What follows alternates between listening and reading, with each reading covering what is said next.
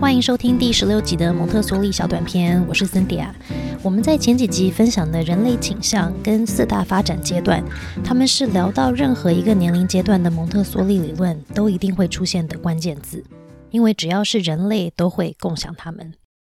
人类倾向是激发我们要采取什么行为来满足不同需求的内在动力。四大发展阶段呢，是每个人从出生到成熟都必定要经历的发展过程。如果谈到零到六岁阶段的蒙特梭利理论，一定会出现吸收性心智还有敏感期这两个关键字。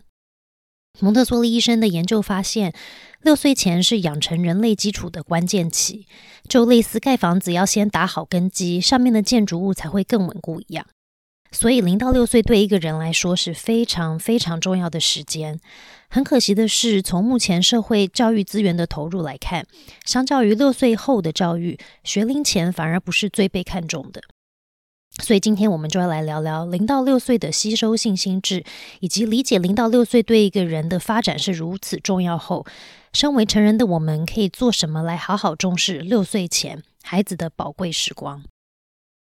在一开始，我们就先来聊聊什么是吸收性心智 （absorbent mind）。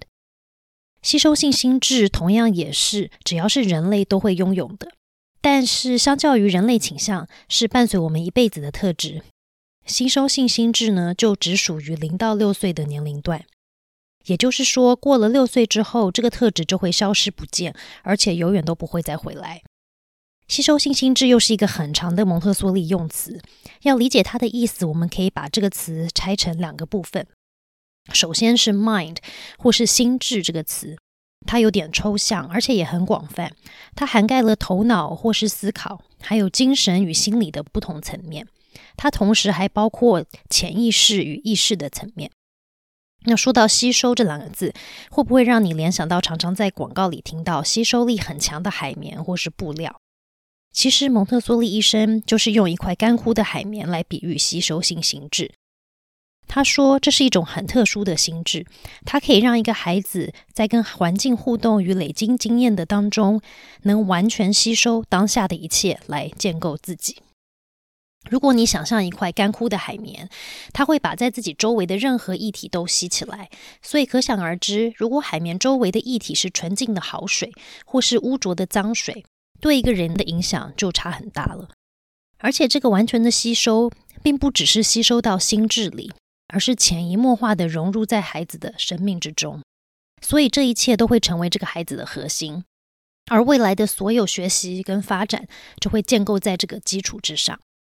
如果继续想着那一片干枯的海绵，蒙特梭利医生解释。在零到三岁之间，孩子的吸收就像海绵吸取自己周围液体一样，是毫无意识的。海绵不会区分到底要吸取什么，或是吸取多少，只要是在它旁边的，它自己还能容纳的，它就会照单全收的全部吸进来。同样的，零到三岁的孩子不会经过思考与判别，是在完全不知情、不费力的状态下，就自然随机的吸收自己环境中的一切。从三到六岁开始，意识与自己的喜好会逐渐开始引导孩子的行为。我们也逐渐开始变得更有意识，自己突然学会了之前所不会的事情。举例来说，我们可以在观察一个三到六岁的孩子时，看到当他重复一个活动一直到更精准的时候，恍然大悟或是有惊奇发现的那个啊哈时刻，那个哇，我怎么做到了的样子。我们一生就只有在六岁之前能拥有像海绵一样吸收力超强的吸收性心智。一旦过了六岁之后，我们的学习就会慢慢的转换成比较像成人的学习，是有意识的。也就是说，我们会利用自己的逻辑分析与解读来思考判断，然后再决定我们是否同意，是否要学习跟吸收这些东西。另外，要学习任何事情都不再像六岁之前是如此完全不费力。学跟重复练习通常是痛苦的，而且需要意志力才能够达成。除了海绵之外呢，蒙特梭利医生也用传统相机摄影跟画家作画来比喻吸收性心智跟有意识心智的差异。吸收性心智呢，就像我们把照相机指向一个位置，然后按下快门，在镜头中的整个画面都会完整的被捕捉下来，这就是吸收性心智。用底片拍摄的照片，需要在暗房里透过冲洗的过程，当初拍摄的画面才会慢慢的变得更清楚。这就像孩子在经历然后吸收不同生活体验后，这些体验会随着时间的发展，慢慢的变得更外显。然后我们再想象一个画家在看着这个同一个场景在作画，画家呢可以选择自己要在画里面呈现的内容或是画面。假设这个画面是一个有摆设家具与物品的房间，画家可以选择要画一整个房间，或是只画桌上的一个玻璃杯而已。画家作画的选择与思考的过程，就像我们有意识的去判断要吸收什么一样。蒙特梭利医生相信，相较于成人，孩子是非常特别的人类，因为他们从出生就带着无限潜能与辅助自己发展的能力。吸收性心智呢，就是其中一个辅助孩子自我发展的能力。它扮演三个非常重要的功能。第一个功能呢，是吸收性心智，是帮助人类的新生命适应自己所处的外在环境。它会吸收属于自己的文化、语言、动作，透过发展变成一个独一无二、属于这个时空背景的人。相较于是成人的我们，当我们透过人生体验或课程学习，不管我们学的再好，我们所吸收的资讯跟我们的这个生命呢，始终是分开的。蒙特梭利医生用一个花瓶跟里面的水来形容这样的现象。我们的生命呢，就像是花瓶，学习就可以是像里面装的水，它们好像是一体的，但是花瓶跟水终究是两个不一样、分开的东西。但对一个六岁之前的孩子来说，他所接触到的一切，会整个永远的、永久的融入为他的一个部分，而他就会成为他所接触到的一切。我觉得可以用清水遇到颜料来形容这样的状态。在六岁前的人生体验，就像是不同的颜料，一旦融入清水里呢，水就会永久的变色，颜料跟水也无法被分开。在六岁前的学习、发展与生命就是这样密不可分的。所以，吸收性心智的第二个功能，是一种促使一个人去建构自己成一个独立独特人类的自发性力量。吸收性心智的第三个主要功能是促使人类整体的进化与进步。因为人在吸收环境中的一切而成为这个环境中的人的同时，还会在这个基础上再建构出自己独特的潜能。所以我们在现有的状态都能够更上一层楼。还记得在上一集我们有聊到蒙特梭利医生所定义的潜能，它是多层次的，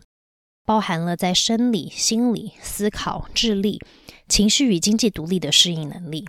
还有自我抱负与理想结合，爱、善良与为世界更好的道德观，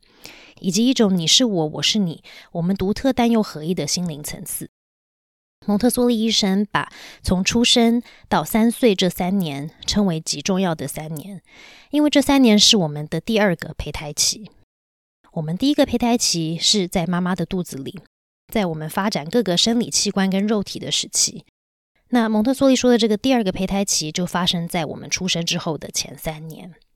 在第二个胚胎期，我们会发展我们的心理或是心灵器官 （psychic organs）。听起来好像很玄，到底什么是心灵器官？用白话文说，心灵器官其实就是人类独特于其他物种的五个特点。蒙特梭利医生称这五个特点器官，因为他们就好像我们身体里的器官一样，没有他们，我们就不是一个完整的人。也无法好好的在人类社会生存。我们有哪五个心灵器官呢？第一个是语言，第二个是动作，第三个是智慧或是智力，第四个是意志力，第五个是情绪。这些心灵器官的养成，就是透过孩子出生后与环境不断的互动后，然后利用吸收性心智，把这些生活体验融合为自己的过程。从这五个器官也可以发现，生活体验对一个孩子的影响是远超越肉眼能看到的肢体互动。孩子运用他天生就具备的人类倾向去探索、定位、工作，运用分析与分类的能力，从中找到次序，重复的犯错、修正，一直到更精准，一直为迈向自己心中的自我完善而努力。所以不难发现，蒙特梭利教育对于孩子与人类有一种信任。他相信人从出生就会一直进步，而他所说的发展，除了是不同时期在身心灵上的改变之外，还带着一种慢慢迈向更多的概念。在教育层面，天生、后天，整个人的身心灵在蒙特梭利教育中都一样被重视，所以它真的可以被称为一个终身支持全人的教育方式。好喽，当我们了解六岁前的发展，还有吸收性心智这个特质对一个人是多么重要后，身为成人的我们能做些什么来更好的支持这个阶段的孩子呢？我们可以做五件事情。第一个是先预备好我们自己，就像之前我们聊预备中的成人所提到的，我们必须要先努力预备我们自己的生理、专业、心理，还有自我觉察的状态。就像今天我们理解零到六岁跟吸收性心智的重要性后，决定要用不同的方式与孩子互动，或是设计不同的环境，让孩子得到充分的真实体验，或是能更尊重孩子是个独立个体的生命，这些都是预备好我们自己很重要的环节。我们能做的第二件事呢，就是预备环境。不知道大家是不是还记得，我们所说的这个环境，包括了实体环境，还有其中的成人。从刚刚我们聊的吸收性心智来思考，我们一直预备的自己跟实体环境，也就像海绵要吸收的液体一样，所以这所有的吸收就会成为孩子建构自己的原料。所以越多元与丰富的环境是最好的，但是只提供一个环境是不够的，因为孩子必须要跟这个环境产生互动，这个环境才会对他产生影响。所以我们必须同时要让这个环境是安全的。然后让孩子可以好好利用他的人类倾向门去满足自己的身心灵需求，在互动中又利用吸收性心智来长出他自己的五个心灵器官。在最理想的状态下，这个环境呢需要具备两个特质：第一呢，它需要是安全的，并且能让孩子感到安全感；第二，它必须提供一致性的规则与顺序，这会帮助次序的养成。顺序包括成人制定的规则、一致性的反应与回应方式，还有生活里有固定的时间或地方做某一件事。在蒙特梭利教室里，每一项工作都有固定的顺序，还有摆放的位置。另外，环境还要提供参照点 （points of reference），它们类似我们在陌生的环境时会利用地标来帮助我们自己定位，了解自己在这个环境中的相关位置。参照点就是一些孩子已经熟悉，并让他能感到安全感的人事物。比方说，妈妈的心跳声或是说话的声音，对于一个刚刚进入陌生环境的新生儿来说，就是一个参照点。很多比较大一点的孩子在睡觉的时候会有固定要抱的娃娃或者是被子，这些也是属于参照点的一种。所以次序感也很特别，它是一个人类倾向，同时呢，也是我们在下一集会聊到在零到六岁期间的一个敏感期。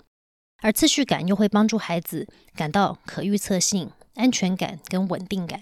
这又会支持孩子愿意踏出舒适圈，在环境里做更多的探索与互动，帮助自己来建构自己。所以人的发展真的是关关相扣、错综复杂的。那我们能做的第三件事呢，就是观察。因为当我们要预备一个适合孩子的环境时，我们必须先透过观察理解孩子目前的状况。然后才能去呼应蒙特梭利理论里面所提到的一些提醒。